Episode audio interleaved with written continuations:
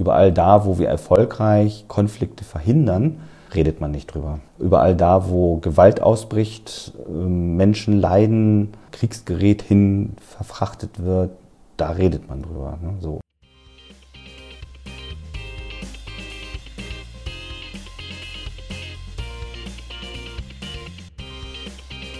Herzlich willkommen zu Peace by Peace, einem Podcast zur Friedens- und Sicherheitspolitik. In diesem Podcast gehen wir der Frage nach, wie wir in Deutschland besser dazu beitragen können, Krisen zu verhindern und Frieden zu fördern. Ich bin Sarah Brockmeier. Ich bin Research Fellow am Global Public Policy Institute, dem GPPI in Berlin. In dieser zweiten Staffel von Peace by Peace geht es um Länder, in denen sich die Bundesregierung in der Friedens- und Sicherheitspolitik engagiert oder engagieren sollte. Die heutige Folge reiht sich auch in eine kleine Debatte ein, die wir auf dem Peace Lab Blog gerade vorantreiben nämlich dazu, was kann Deutschland tun, um auf dem Westbalkan und insbesondere in dem Konflikt zwischen Kosovo und Serbien für eine positive Entwicklung zu sorgen. Dazu habe ich gesprochen mit einem Bundestagsabgeordneten, nämlich mit Ottmar von Holz. Von Holz ist Abgeordneter für die Partei Bündnis 90 Die Grünen. Er ist Sprecher für zivile Krisenprävention der Grünen Bundestagsfraktion und Vorsitzender des Unterausschusses für zivile Krisenprävention, Konfliktbearbeitung und vernetztes Handeln und Obmann im Ausschuss für wirtschaftliche Zusammenarbeit und Entwicklung. Mit dem Unterausschuss war Ottmar von Holz im Oktober in Kosovo und in Serbien.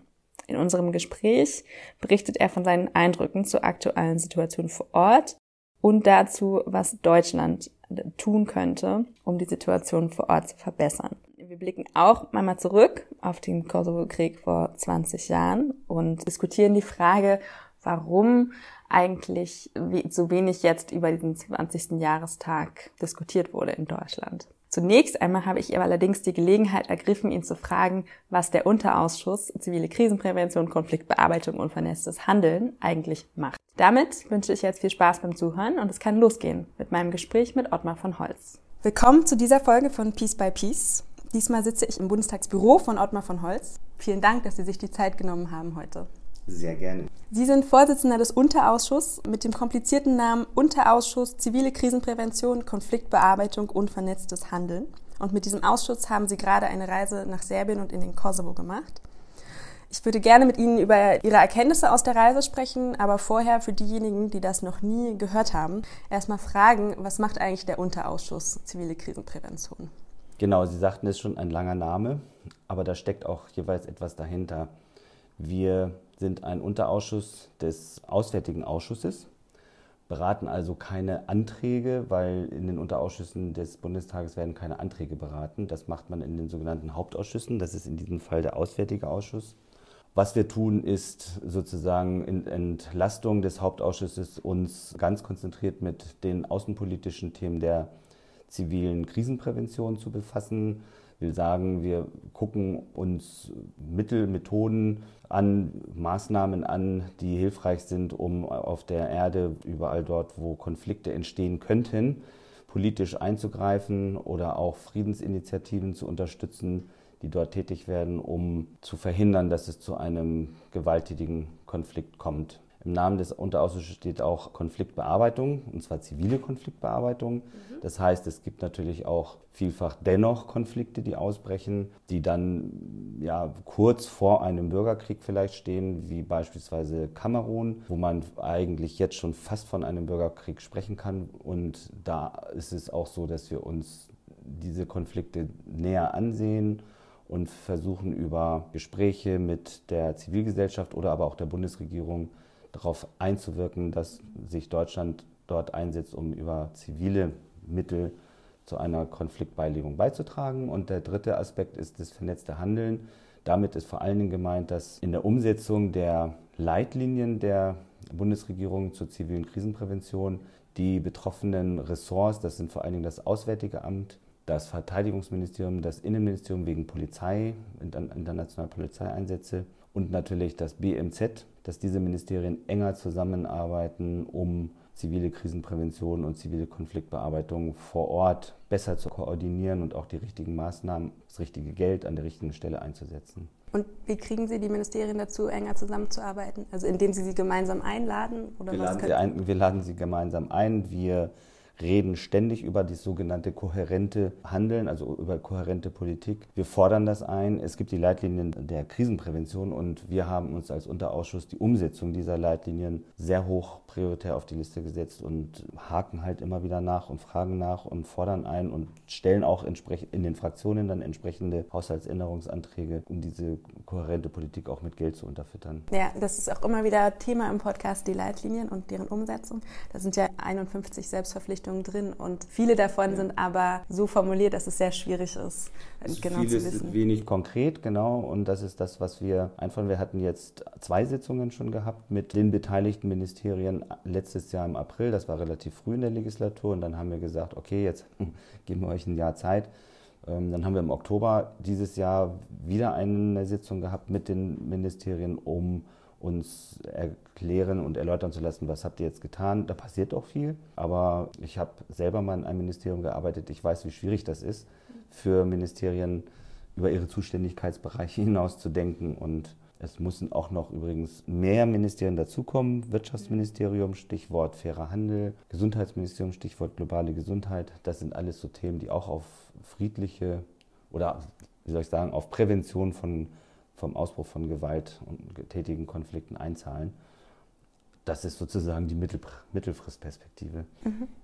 Also Sie arbeiten thematisch. Das ist auch der kurzer Plug für die erste Staffel von Peace by Peace, dem Podcast. Da haben wir jede Folge ein Thema wie Mediation oder Polizeieinsätze oder UN-Friedensmissionen diskutiert, thematisch und sprechen damit Experten und der Bundesregierung und auch einzelne Länderfälle und bearbeiten insgesamt dieses Thema der Kohärenz der Bundesregierung innerhalb der Bundesregierung. Genau. Es ist natürlich, Kohärenz steht sehr im Mittelpunkt, aber es ist nicht nur Kohärenz. Es geht natürlich auch bei den, gerade bei den thematischen Dingen, zum Beispiel bei der Traumabewältigung oder bei der Frage, wie kann man Massenverbrechen verhindern. Wir hatten auch mal den Adama Dieng im Unterausschuss gehabt. Dann spielen jetzt diese kohärenten Fragen nicht, nicht so sehr eine Rolle, sondern da konzentrieren wir uns natürlich aufs Thema. Und wir gucken uns auch einzelne Länder an, das stimmt. Adama Dieng ist der Berater des UN-Generalsekretärs für die Verhinderung für, von genau, Genozid. Genau. Menschenrechtsverbrechen. Ja. Gibt es irgendwas in den letzten, Sie machen das jetzt seit ein, ungefähr anderthalb Jahren, glaube ich? Seit zwei, ja, gut, stimmt, der Unterausschuss steht noch nicht so lange. Zwei Jahre im Bundestag, anderthalb Jahre im Unterausschuss. Sind Sie auf irgendwas besonders stolz in den letzten anderthalb Jahren? Also ich merke tatsächlich, dass unser Insistieren, ähm, anderthalb Jahre langes Insistieren in der Kamerun-Frage Bewegung bei der Bundesregierung ausgelöst hat. Mhm. Da kann noch viel mehr passieren. Wir werden auch weiter insistieren und ja, stolz. Also es ist schon ein gutes Gefühl zu merken, dass man auch was bewirken kann. Und ich habe das Gefühl, dass in der, in der Kamerun-Frage das ein so ein Punkt ist. Und das Zweite ist, glaube ich, dass auch unser Insistieren auf diese Zusammenarbeit zwischen den Ministerien durchaus ein, Treiber ist. Ich will jetzt nicht sagen ursächlich. Ich glaube, das hat sich die Bundesregierung aufgrund der Leitlinien tatsächlich auf die Fahnen geschrieben, das umzusetzen. Und die Abteilung S im Auswärtigen Amt ist ja auch un, unter anderem dafür geschaffen worden, um das zu steuern. Aber es ist, glaube ich, gut und richtig und wichtig und man spürt das auch, dass das Parlament auch dahinter steht und das ähm, ja, voranbringt. Ganz kurz, weil sich die Leute es vielleicht nicht genau vorstellen können, wie viele Abgeordnete sitzen im Unterausschuss? Das ist natürlich ein kleiner Ausschuss. Der Unterausschuss hat nur neun Mitglieder. Mhm. Dadurch sind die kleinen Fraktionen nur mit einer Person vertreten und CDU hat, glaube ich, drei und die SPD zwei. Also es ist dann schon ein kleiner Ausschuss. Und Kamerun war auch ein Land, in das Sie mit dem gesamten Unterausschuss oder mit Teilen des Unterausschusses gereist sind letztes Jahr. Ja, Delegationsreisen sind tatsächlich dann auch, auch aus dieser kleinen Gruppe mhm. nochmal eine kleine mhm. Delegation. Weiß ich jetzt gar nicht mehr, wie viele da direkt äh, mitgefahren sind, aber wir waren in Kamerun und haben uns das vor Ort angeguckt. Mhm. Eine Frage, die ich mir manchmal stelle zu diesem Thema, weil gerade diese Themen, die wir jetzt besprechen, nicht so wahnsinnig viel Aufmerksamkeit meistens ähm, erhalten in der öffentlichen Diskussion und auch, also definitiv weniger als die 2%-Debatte und Militärdebatten, weil sie auch weniger Bilder kreieren. Und gerade in der Prävention, wenn nichts passiert, dann, ähm, so. genau, dann gibt es auch keinen politischen Druck, irgendwie viel zu machen.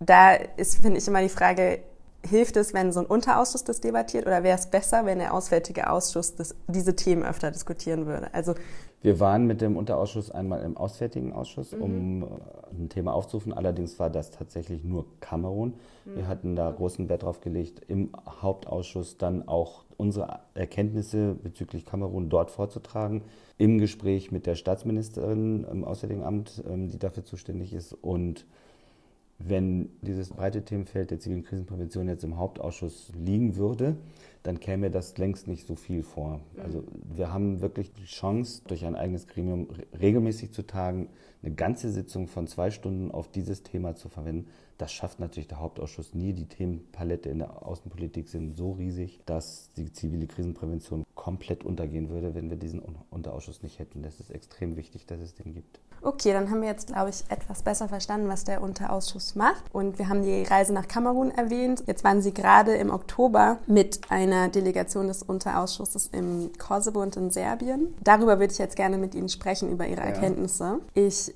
würde vorher mal versuchen, extrem grob, aber trotzdem vielleicht etwas länger zusammenzufassen, worum es eigentlich, also was ja. Situation ist ja.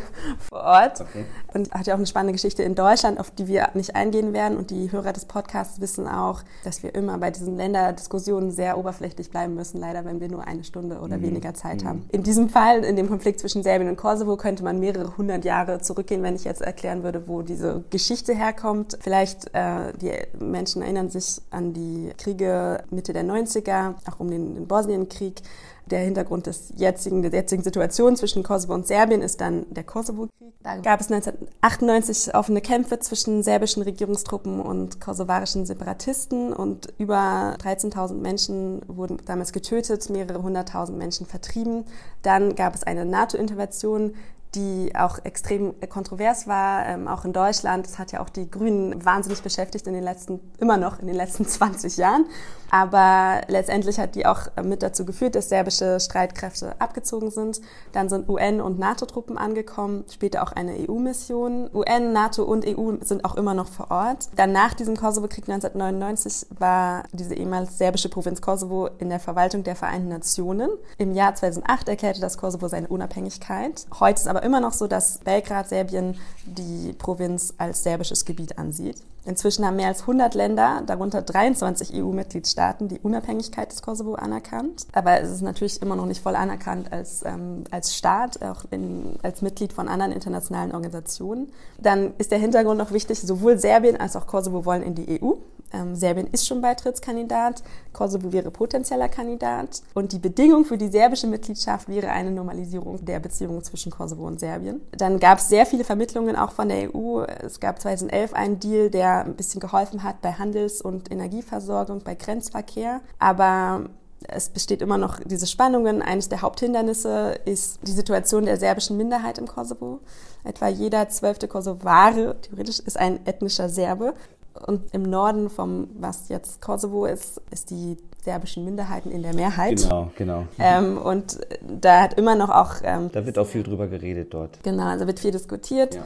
Das ist auch eine der größten Probleme oder Herausforderungen. Wobei, ja. kann ich ja. jetzt schon ankündigen, werde ich gleich noch was zu sagen, da gibt es auch Lösungsansätze aus meiner Sicht an der Stelle. Also sehr gut, dass Sie das erwähnen. Okay, und dann ein, ein Ansatz, den Sie aber, glaube ich, nicht gut finden, da können wir auch gleich drüber reden, der 2018 von beiden Ländern ins Gespräch gebracht wurde, ist eine Art äh, Grenzaustausch. Genau, der Gebietstausch, den meinte ich vorhin auch nicht mit den Lösungsansätzen. Genau. Gleichen Missverständnisse vorzubeugen. Also da, ähm, da wäre die Idee, war 2018 den Austausch des nördlichen Kosovo gegen albanisch-serbische Gebiete. Und die Bundesregierung hat den Vorschlag abgelehnt, wegen der symbolischen Wirkung für den Rest der Region. Ja, können wir gleich nochmal drüber reden. Vorschlag. Jetzt die jetzige Situation ist trotz des zunehmenden Drucks auf beide Seiten endlich zum Abkommen zu gelangen, auch dass die Tür zur EU-Mitgliedschaft ähm, öffnen würde, bleiben diese Beziehungen angespannt. Die Fortschritte auf dem Weg zur Normalisierung sind eigentlich in einem Stillstand, können wir auch noch gleich drüber sprechen. Mhm. Und auch vielleicht als letzter Punkt zum Hintergrund, ganz spannend, ist jetzt ja sowieso diese Diskussion mit dem, in der gesamten Region mit den EU-Perspektiven etwas angespannt, weil Präsident Macron eine EU-Entscheidung blockiert hat, Beitrittsgespräche mit Albanien und Nordmazedonien anzufangen, mhm. das jetzt nicht direkt Serbien und Kosovo betrifft, aber schon nochmal so eine Signalwirkung hatte, mhm. was, glaube ich, nicht einfach ist für die Länder in der Region. Okay, das war jetzt ein Versuch nochmal, mhm. wir haben jetzt schon fast andiskutiert, ein bisschen Hintergrund zu geben. Aber sie waren jetzt einfach einige Tage vor Ort in Serbien und im Kosovo im Anfang Oktober. Was haben Sie, was haben Sie mitgenommen? Was waren so Ihre größten Erkenntnisse aus der Reise? Eine ganz wirklich persönliche, ganz persönliche große Erkenntnis war dieser extreme Widerspruch, den ich so erlebt habe, dass die Menschen sehr, sehr zugewandt, nett, freundlich sind und ich mir überhaupt nicht vorstellen kann, wie man so viel Hass aufeinander empfinden kann.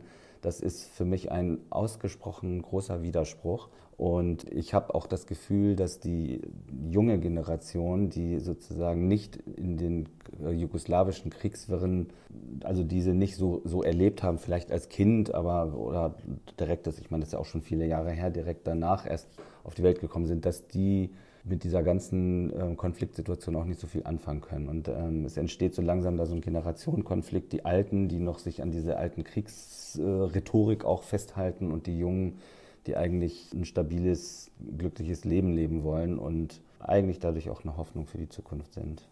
Mhm. Das sind so meine beiden persönlichen zentralen Erkenntnisse und aus der letzteren schöpfe ich auch so ein bisschen Hoffnung, dass man eigentlich, wenn man mit den richtigen Leuten redet, wenn man an der richtigen Stelle ansetzt, auch seitens der EU, man zu einer Entspannung dort beitragen kann. Und was sind so die größten Herausforderungen aus Ihrer Sicht, die jetzt beide Länder angehen müssen? Also Sie hatten ja eben das so dargestellt, es bräuchte jetzt eine, eine Vereinbarung oder eine vertragliche Vereinbarung oder ein, ein Abkommen oder wie auch immer, damit man das Verhältnis regelt. Das Ding ist, es gibt ja so ein Abkommen. Das Brüsseler Abkommen von 2013, auf das sich auch beide Seiten immer zu berufen haben, als wir dort gesprochen haben. Wir haben ja nicht nur mit Zivilgesellschaft, sondern auch mit politischen Stellen gesprochen und Mandatsträgern, Trägerinnen. Dieses Abkommen gibt es. Es muss nur mal umgesetzt werden. Und das ist eigentlich ein Abkommen, was auch ähm, sehr wie soll ich sagen, sehr, sehr fein, fein ausjustiertes äh, Abkommen, wo unter anderem auch geregelt ist, wie Kosovo die Kommunen mit den, mit den serbischen Minderheiten im, im Nordkosovo zu organisieren hat. Äh, ne, da gibt es Gemeindeverbände, die gegründet werden sollen und so weiter. Nur bei der Umsetzung dieses Abkommens, da gibt es so ein, so ein Fingerpointing, also man zeigt aufeinander, wir waren in Serbien und wir waren im Kosovo und beide Seiten haben uns jeweils erzählt, was die andere Seite nicht tut, mhm. damit dieses Abkommen nicht umgesetzt wird. Und ich glaube, das sind auch die Ansätze, wo die EU auch in einer Vermittlerrolle sagen kann, okay, Leute, uns, lass uns doch mal hinsetzen und dieses Fingerpointing auflösen, was natürlich einen, einen politischen Willen voraussetzt, dass sowohl serbische wie kosovarische Seite das auch möchte und auch will. Aber da, glaube ich, ähm, gibt es sicherlich auch Möglichkeiten und Hebel, jeweils die eine und die andere Seite dazu zu bewegen und zu sagen, komm, ich sage mal ein Beispiel, gerade mhm. diese, diese Gemeindeverbandsgeschichte, wo ähm, in dem Abkommen steht, dass der Kosovo serbische Kommunen im, im Nordkosovo zu Gemeindenverbänden, also mit einer gewissen äh, kommunalen Autonomie versehen, zu organisieren hat. Und da sagt die serbische Seite, die machen nichts. Mhm. Und wir haben mit Mitgliedern des äh, Auswärtigen Ausschusses, waren alles Frauen gesprochen, die waren richtig emotional und gesagt, die kriegen alles und wir kriegen nichts. Warum? Warum? Und im Kosovo hat man uns erzählt, wir haben etwas, wir haben etwas entworfen und haben das nach Belgrad geschickt und die sitzen da drauf und melden sich nicht. Also, mhm. ne, so, das ist so ein, so ein gegenseitiges Anschuldigung äh, machen und wir hatten natürlich nicht die Zeit und die Möglichkeiten und Mittel gehabt, das jetzt im Einzelnen aufzuarbeiten, sondern das ist jetzt nur so eine Erkenntnis, dafür sind solche Besuche dann gut, ja. so eine Erkenntnis, wo man sagt, komm, hier mit der Bundesregierung sprechen und mit der EU und sagen, setzt doch da mal an und hinterfragt genau das. Ja. Und kommt nicht mit so einer blöden Idee wie den Gebietstausch, was die Mogherini dann da auch so reingeworfen hat, ja. wie so ein Überraschungsei, was eigentlich gar keiner will. Okay, vielleicht ganz kurz über diesen Gebietstausch äh, zu reden, weil das haben ja die beiden jeweils politischen Führer auch vorgeschlagen, also aus Kosovo und Serbien. Und die EU hat dann grundsätzlich, Mogherini damals hatte dann noch gesagt, ja, vielleicht gar keine schlechte Idee. Da war Deutschland eines der Länder, das am stärksten dann gesagt hat, auf gar keinen Fall. Und das scheinen sie ja auch zu unterstützen. Warum ist das keine gute Idee? Das ist aus zwei Gründen keine gute Idee. Einmal gibt es außerhalb der Gebiete im Nordkosovo auch serbische Minderheiten im übrigen Kosovo. In dem Gebietstausch leben nur ein Drittel der Serben, die es im Kosovo gibt. Das heißt, zwei Drittel der serbischen Minderheit im Kosovo wäre davon nicht betroffen. Das heißt, man würde dieses in Anführungsstrichen ein Häkchen ethnische Problem gar nicht lösen. Mhm. Und das zweite Problem ist, es gibt in allen anderen Nachbarländern, Nordmazedonien, Bosnien, auch in Serbien selbst, ethnische Minderheiten. Und wenn man an einer Stelle anfängt, bei diesem ganzen fragilen Staatenaufbau des ehemaligen Jugoslawiens, an einer Stelle anfängt, durch Gebietstausche zu versuchen, ethnisch saubere Gebiete hinzubekommen, dann ist, kann das so eine Lawine auslösen, die hochgefährlich ist. Also die Präzedenzfall-Problematik ja. ist am, am größten deswegen. Ja. Und, aber Sie haben auch gesagt, die Leute, die Sie übrigens, getroffen das haben. Das sehen ganz viele, okay. dieses, diese Gefahr sehen in der Zivilgesellschaft alle. Also aus der Zivilgesellschaft haben wir niemanden gehört, der das als gute Idee gefunden hat. Also das scheint keine... Keine Option das scheint keine Option zu sein, dann, weil Sie gesagt haben, da könnte Deutschland die EU noch stärker vermitteln. Wen sehen Sie denn an der Hauptverantwortung? Also eher die EU oder eher die Bundesregierung oder beide? Äh, EU wäre schon gut. Wir haben, werden jetzt auch demnächst eine neue Kommission haben.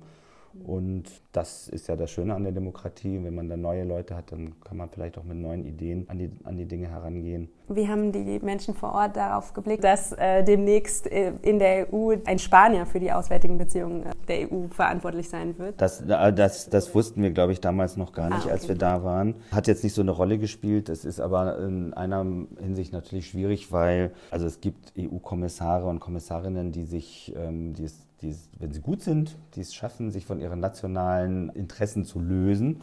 Aber Spanien hat halt das Katalonien-Problem und erkennt auch im Kosovo deswegen nicht an, ähm, aus Sorge, ähm, dass man zu Hause sagt, Kosovo erkennt er an, aber Katalonien nicht. Da hoffe ich nicht, dass das dem spanischen Kommissar im Wege stehen wird. Genau, das, darum dachte ich gerade. Und Deutschland ganz spezifisch, also was, was gab es da für Wünsche, was die Bundesregierung noch stärker machen sollte oder wie sich Deutschland engagieren sollte? Also im Ergebnis habe ich das Gefühl, dass, und da berufe ich mich jetzt vor allen Dingen auf die Zivilgesellschaft, die Botschaft, die von, von den Organisationen gekommen ist, das hatte, habe ich das Gefühl mitgenommen, dass die EU und dadurch Deutschland, man schaut schon sehr auf die EU, aber Deutschland gehört halt dazu, aufpassen muss, dass man an Glaubwürdigkeit verliert. Und da gibt es so ein, einzelne Punkte, wie beispielsweise die Tatsache, dass das, was Sie vorhin in der Einleitung erwähnt hatten, Länder Voraussetzungen erfüllen, Serbien jetzt nicht, ne? aber Sie hatten Nordmazedonien und Albanien erwähnt, aber auch der Kosovo Voraussetzungen erfüllen, die eine EU-Beitrittsperspektive ermöglichen und man dann sich aber um, umdreht und in den Rücken zeigt. Ne? Also dieses, dieser Widerspruch, wir versprechen euch was und dann, wenn es dann soweit ist, dann zu sagen, ach nö, genauso wie mit der Visafreiheit für Kosovo, das ist auch ein Thema gewesen, was uns bei fast jedem Besuch begegnet ist, was, wo die Leute dann das angesprochen haben, dass der Kosovo alles erfüllt hat, alle Bedingungen erfüllt haben und die Visafreiheit trotzdem nicht kommt. Mhm. So. Welche Ansatzpunkte hat denn auch gerade Deutschland und die Bundesregierung, ähm, um sich dann für eine Entspannung der Lage einzusetzen? Also gibt es da auch Anreize oder Druckmittel, die wir zur Verfügung haben oder auch als EU zur Verfügung haben? Also wo gibt es dann Ansätze? Ja, also ich denke, das sind vor allen Dingen zwei, zwei Ebenen oder wie man sagen soll. Einmal ist das, dass die EU und Deutschland in dem Zuge natürlich aufpassen muss, nicht an Glaubwürdigkeit zu verlieren in der Region, indem man Versprechen, die man ausspricht, zum Beispiel EU-Beitrittsperspektiven, oder die Visafreiheit für die Menschen aus dem Kosovo auch einlöst. Und da scheint die EU mir viel zu zögerlich zu sein. Ähm, Sie hatten das ja mit äh, Macron und Nordmazedonien und Albanien angesprochen. Wir hatten auch ein Treffen mit den Botschaftern und Botschafterinnen Frankreichs, Italiens, USA, Großbritannien gehabt und da hat tatsächlich die französische Botschafterin gesagt, ne, so frei zitiert, wir müssten mal, glaube ich, darüber sprechen, wie eigentlich unsere Kriterien für Beitrittsperspektiven aussehen. Und da habe ich gemerkt, die Franzosen setzen irgendwie nicht bei null, sondern bei minus fünf an. Mhm. Um, ähm, und das, das sind so Dinge, die natürlich eine Glaubwürdigkeit sehr im Wege stehen. Und das andere hängt eigentlich auch damit zusammen, wenn man ganz konsequent diese EU-Perspektive und diese EU, diese EU-Karte auch spielen würde und auch beiden Seiten, äh, in Serbien gibt es ja mittlerweile eine große Skepsis, was, die, mhm. was den EU-Beitritt angeht, wirklich den Menschen vor Ort auch zu zeigen, die Zivilgesellschaft massiv zu unterstützen und auch die Reformen einzufordern, massiv einzufordern, zu sagen, dass die innenpolitischen Entwicklungen in Serbien, die müssen zur Sprache gebracht werden. Fragen wie Medienfreiheit, Pressefreiheit, den politischen Pluralismus und so weiter, da deutlicher sich zu artikulieren und zu sagen, nur wenn wir diesen Weg gehen, gibt es auch einen EU-Beitritt, aber wenn ihr das macht, dann kriegt ihr auch den EU-Beitritt. Und diese Botschaft, die ist im Moment nicht klar und nicht deutlich genug. Wenn Deutschland die EU das täten, glaube ich, hätten wir da auch mehr Mittel, um beide Seiten zu einem friedlichen Zusammenleben zu bewegen. Ja, also der EU-Beitritt ist quasi sowohl Druckmittel als auch Anreiz, aber nur solange es noch glaubwürdig genug ist. Ne? Also genau. Und es funktioniert als, als Druckmittel und, da, und Im. Kosovo braucht man die Visafreiheit. Das ist, das ist uns an jeder Ecke begegnet. Ja. Also ich finde das auch echt faszinierend und man hat schon das Gefühl, also jetzt auch, wenn man sich die Zahlen anguckt, in Serbien sind jetzt nur noch ungefähr 50 Prozent der Bevölkerung für einen EU-Beitritt. Das ist wohl aber auch in den anderen ähm, neueren EU-Beitrittsländern jetzt auch, da gab es auch nicht so wahnsinnig viel größere Zustimmung für, bevor die beigetreten sind. Aber dann hat man ja auch noch das Problem, dass für Serbien die Voraussetzung eines EU-Beitritts die Normalisierung mit den Beziehungen des Kosovo ist, beziehungsweise irgendeine Art von Anerkennung des Kosovos. Und dafür sind nur sechs Prozent der Bevölkerung bereit. Das heißt, das, das ist wirklich auch noch mal echt viel zu tun. Also für eine mögliche serbische Regierung, die einen Beitritt möchte. Und dazu, ja, bräuchte es dann wirklich auch eine glaubwürdige Beitrittsperspektive. Ich möchte noch mal ein Wort für Serbien auch sagen. Also ich ne, darf nicht jetzt der Eindruck entstehen, die Serben sind alle schlecht und nur Kosovo ist gut. Es gibt in der serbischen Verfassung einen Passus zum Kosovo und ähm, das ist ähm, so, zwar so formuliert, dass es so eine Hintertür gibt, aber die Formulierung, ich habe sie jetzt im Wortlaut nicht vorliegen hier, aber die Formulierung ist durchaus so, dass auch serbische Präsidenten nicht einfach so sagen können, ja gut, wir entlassen den Kosovo jetzt in die Unabhängigkeit. Also es ist auch für die serbische Seite nicht einfach, ja.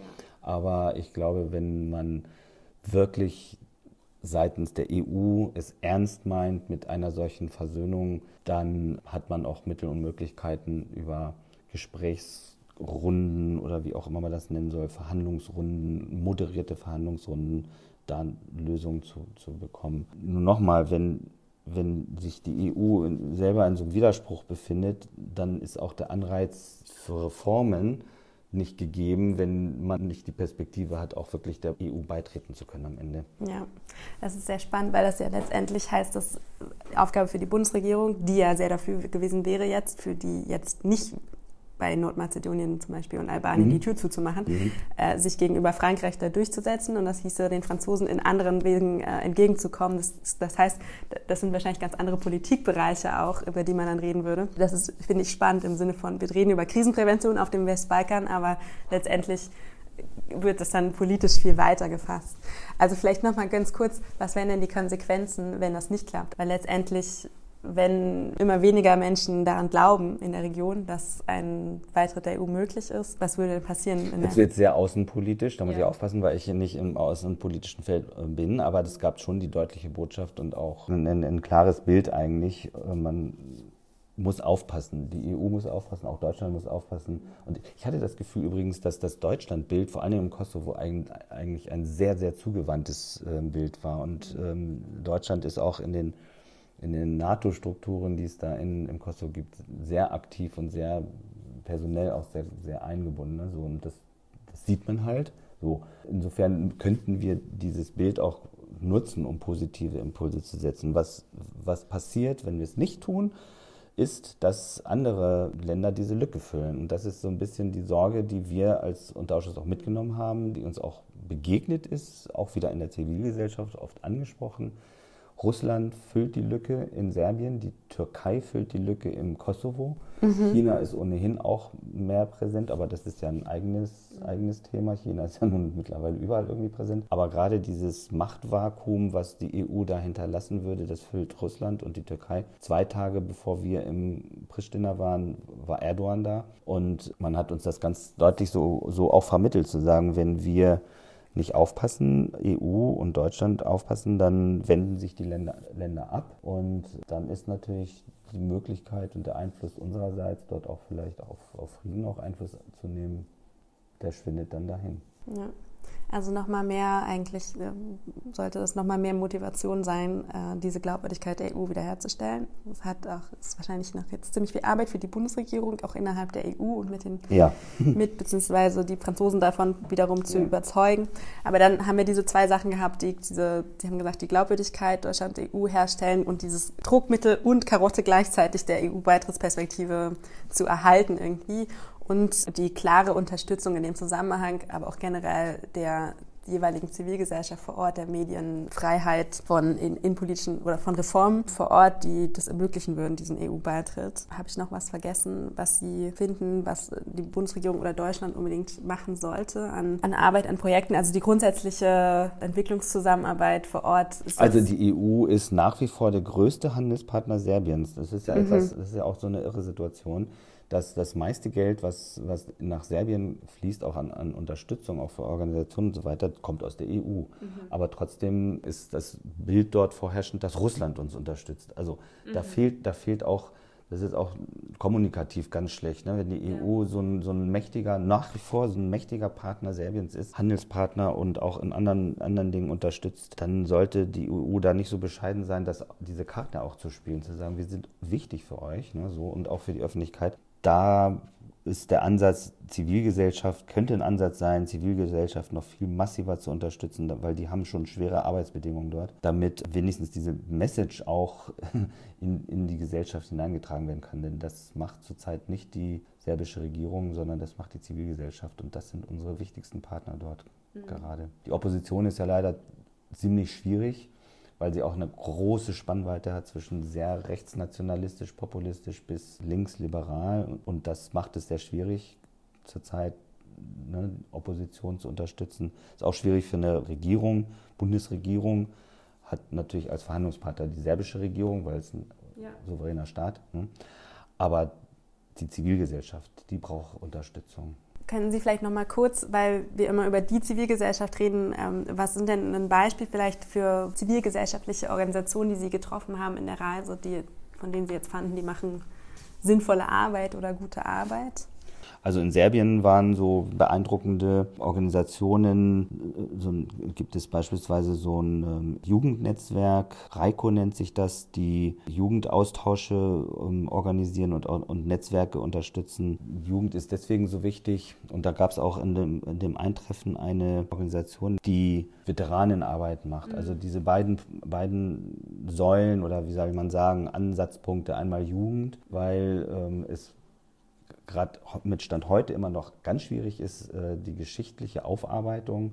Ich glaube, Sie hatten das ganz am Anfang erwähnt, mit dem man könnte Jahrhunderte zurückgehen. Ja. Und das wird dort auch tatsächlich gemacht. Das ja. heißt, äh, Serbien und, äh, oder die, die Staaten auf dem ehemaligen ähm, Jugoslawien definieren sich nicht über ihre gemeinsame Geschichte in der jugoslawischen Zeit, sondern sie definieren sich über Jahrhunderte zurück. Und ich habe hier nebenan in meinem Büro ein dickes Buch stehen, was man mir als Geschenk mit auf den Weg gegeben ja. hat über den Kosovo, wo, wo man Jahrhunderte zurückgehen kann und irgendwelche Helden ähm, sozusagen glorifiziert werden. Aber die Zeit im Jugoslawien wird komplett ausgeblendet und findet auch in Schulbüchern nicht statt. Und deswegen ist das so extrem wichtig, an äh, Jugend, ähm, oder Organisationen zu unterstützen, die die Jugendarbeit macht. Also Reiko habe ich erwähnt, dann ein ganz anderes faszinierendes Projekt, ähm, so, ein, so ein Schreibwettbewerb, wo Schulklassen sind das, glaube ich, sich äh, beteiligen können oder, oder Jugendgruppen über Geschichten, das sind dann so Kurzgeschichten, die geschrieben werden können, die das Thema Völkerverständigung haben, der jetzt in die siebte Runde geht dieses Jahr, nächstes Jahr in die siebte Runde geht.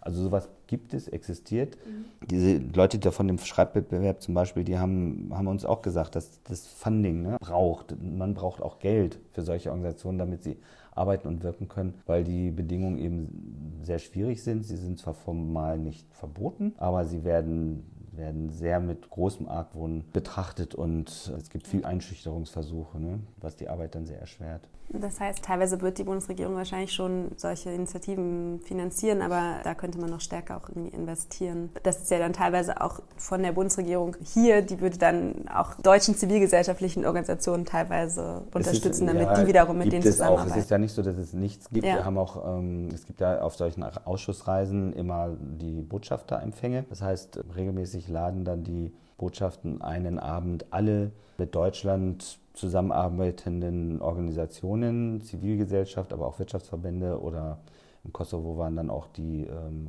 die KFOR-Leute da. Die werden dann eingeladen, sodass dann die Parlamentarier die Chance haben, an so einem Abend so viele wie möglich Leute kennenzulernen. Das ist eine tolle äh, Tradition. Und auf einem solchen Treffen habe ich natürlich auch ganz viele ZFD-Leute getroffen. Mhm. Ne? So Vom Zivilen Friedensdienst. Ziviler Friedensdienst, AG, AGH Kurve Wustro war da vertreten und entsprechende Partner mhm. aus dem Kosovo oder aus Serbien, je nachdem, wo wir waren wir sind dort, also mit wir meine ich jetzt Deutschland, ne, ist dort vertreten auf der Ebene, aber sie brauchen, glaube ich, auch neben Geld vor allen Dingen die politische Unterstützung. Deutschland muss dann auch einfach einer serbischen Regierung gegenüber ganz deutlich sagen, ihr müsst der Zivilgesellschaft den Freiraum zum Arbeiten geben, mhm. weil das ist wichtig für eine pluralistische, demokratische Gesellschaft. Okay.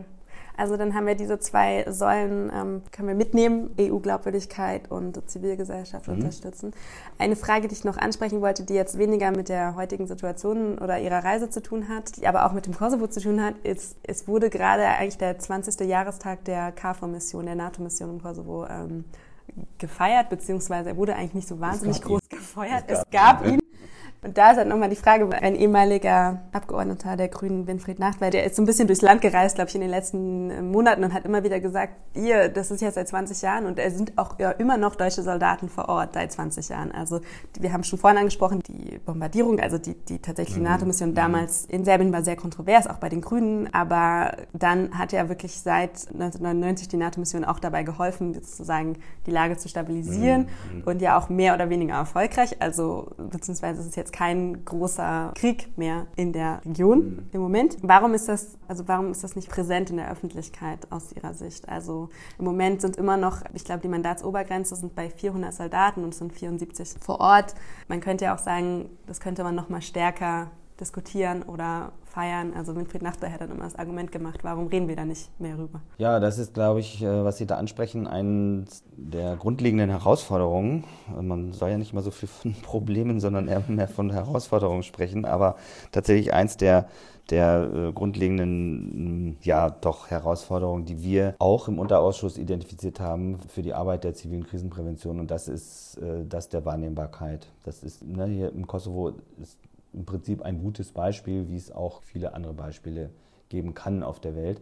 Überall da, wo wir erfolgreich Konflikte verhindern, redet man nicht drüber. Überall da, wo Gewalt ausbricht, ähm, Menschen leiden, Kriegsgerät hin verfrachtet wird, da redet man drüber. Ne? Und das ist deswegen auch viel einfacher für alle diejenigen, die Verteidigungspolitik betreiben, sich im Bundestag hinzustellen und zu sagen, wir brauchen mehr Geld für für die Bundeswehr oder für Verteidigung, weil da kann man was sehen, da gibt es Panzer, ne, so, die man sehen kann oder Flugzeuge. Währenddem sich dahinzustellen, zu sagen, wir brauchen mehr Geld für Entwicklungszusammenarbeit oder auch für zivile Krisenprävention, da können, können sich die Leute immer nichts darunter vorstellen. Deswegen haben wir uns als Unterausschuss auch auf die Fahnen geschrieben und ich mache es tatsächlich auch in den letzten anderthalb Jahren, vielleicht nicht ganz so intensiv wie wenn, wenn ihr Nachtweih, aber auch bei weiß ich nicht, Lions Clubs oder Rotaria oder auch Hochschulen, ähm, Universitäten, Fachhochschulen in ähm, Vorträge reinzugehen und über die zivile Krisenprävention zu sprechen. Mhm.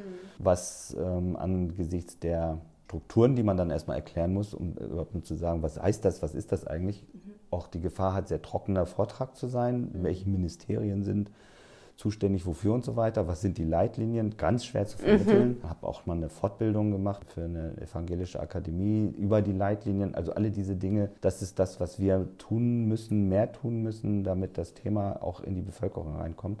Die Szene ist sehr groß und sehr aktiv und unfassbar engagiert. Das ist das, was ich kennengelernt habe. Aber wir müssen über die Szene rauskommen. Die ja. Bevölkerung muss davon wissen. Ja.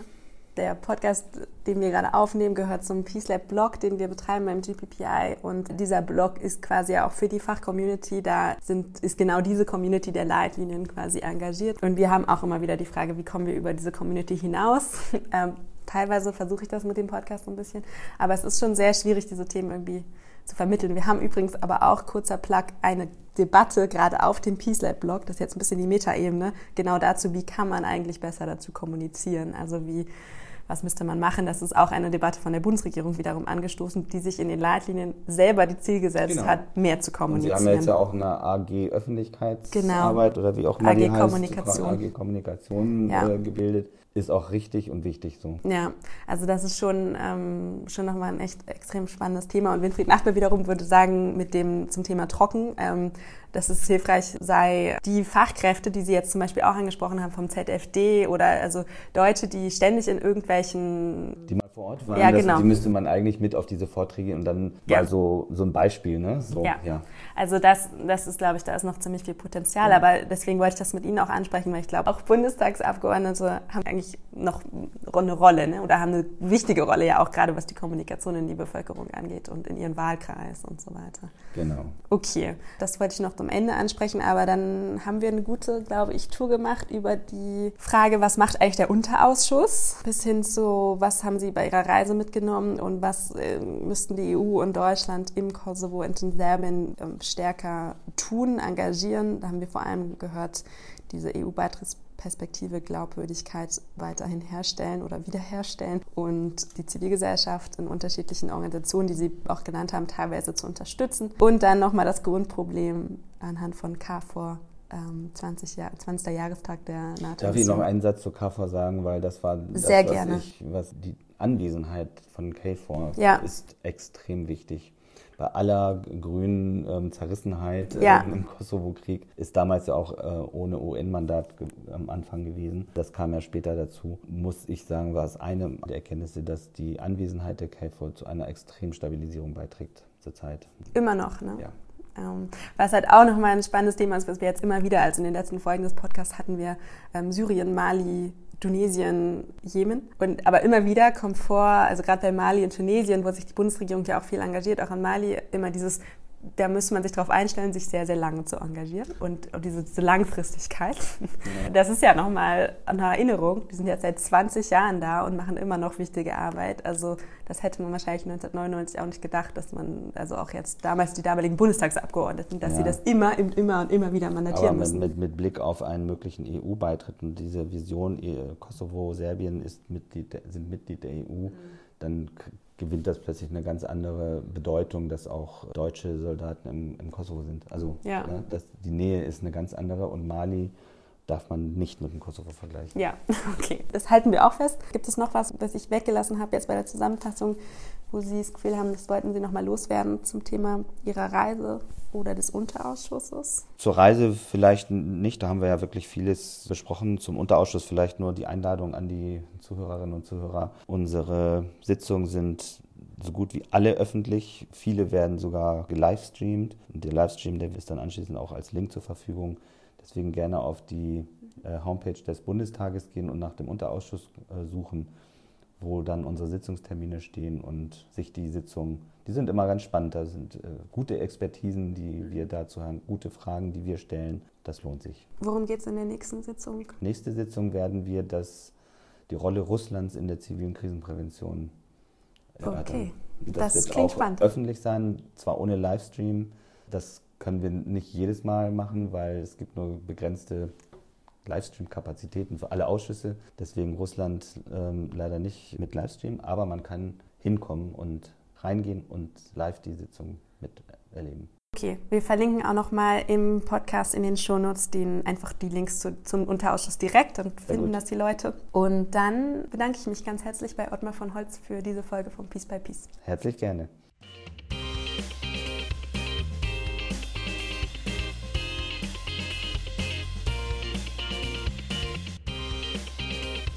Das war die sechste Folge der zweiten Staffel des Peace by Peace Podcasts. Wenn ihr euch noch mehr mit dem Thema von Kosovo und Serbien und der deutschen Politik dort beschäftigen wollt, schaut gerne einmal auf dem Peace Lab Blog vorbei. Denn hier gibt es nicht nur den Bericht von Ottmar von Holz zu der Reise des Unterausschusses, sondern auch mehrere kritische Artikel, die sich mit der Politik der Bundesregierung in der Region auseinandersetzen. Wenn euch diese Folge gefallen hat, dann wäre ich wie immer sehr dankbar für Bewertungen und Kommentare auf iTunes oder in anderen Podcast-Catchern. Dies kann dem Podcast deutlich mehr Zuhörerinnen und Zuhörer verschaffen. Und natürlich freue ich mich über Tweets, Facebook-Post, LinkedIn-Post und so weiter. War diese Folge zu lang oder zu kurz? Zu detailliert oder nicht detailliert genug? Welche weiteren Länder und Konflikte sollten wir diskutieren? Über konkretes Feedback dazu freue ich mich unter der E-Mail-Adresse peacebypeace.dppi.net. Und damit erstmal Tschüss, bis zur nächsten Folge und bis zum nächsten Jahr.